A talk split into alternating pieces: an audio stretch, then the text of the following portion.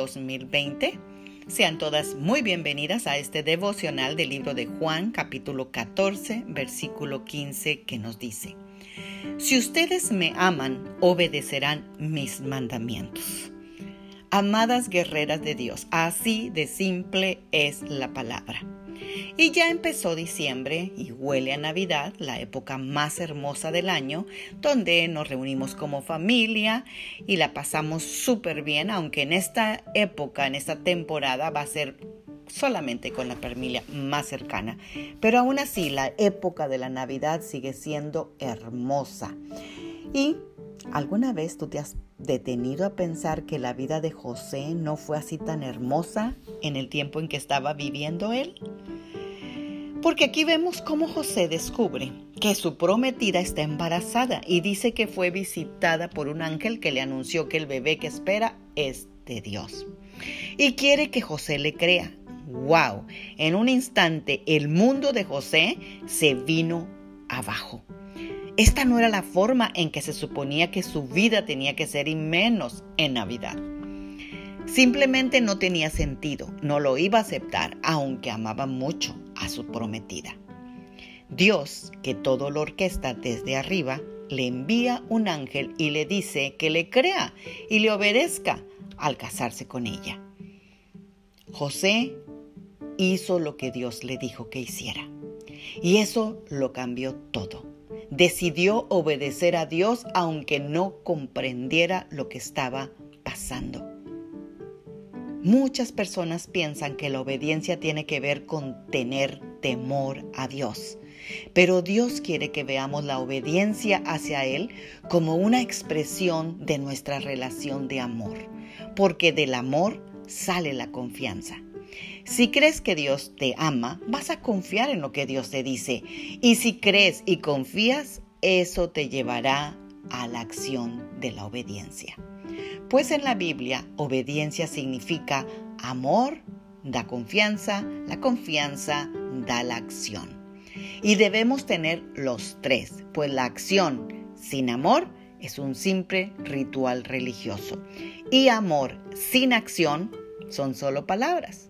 José fue capaz de aceptar lo que María y el ángel le dijeron, debido a su relación de amor con Dios.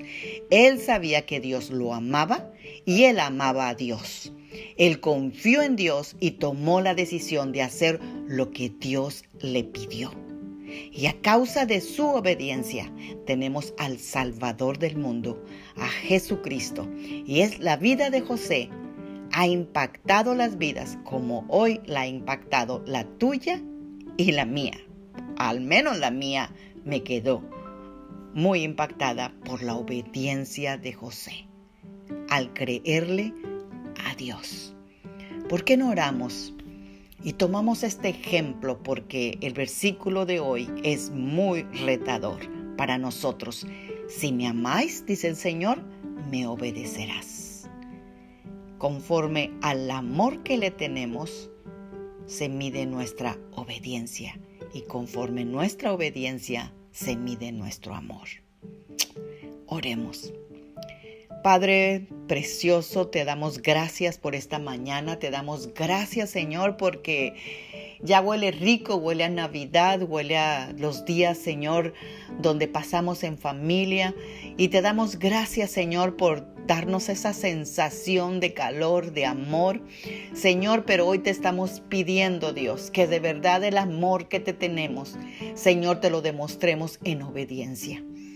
Padre, aunque a veces no entendamos las cosas, aunque a veces no lo comprendamos, aunque a veces, Señor, nuestra vida, Señor, se viene abajo y no podemos comprender todo lo que tú haces, pero tu palabra dice que todas las cosas nos ayudan a bien para los que a ti te aman y todos aquellos que tú has llamado conforme a un propósito.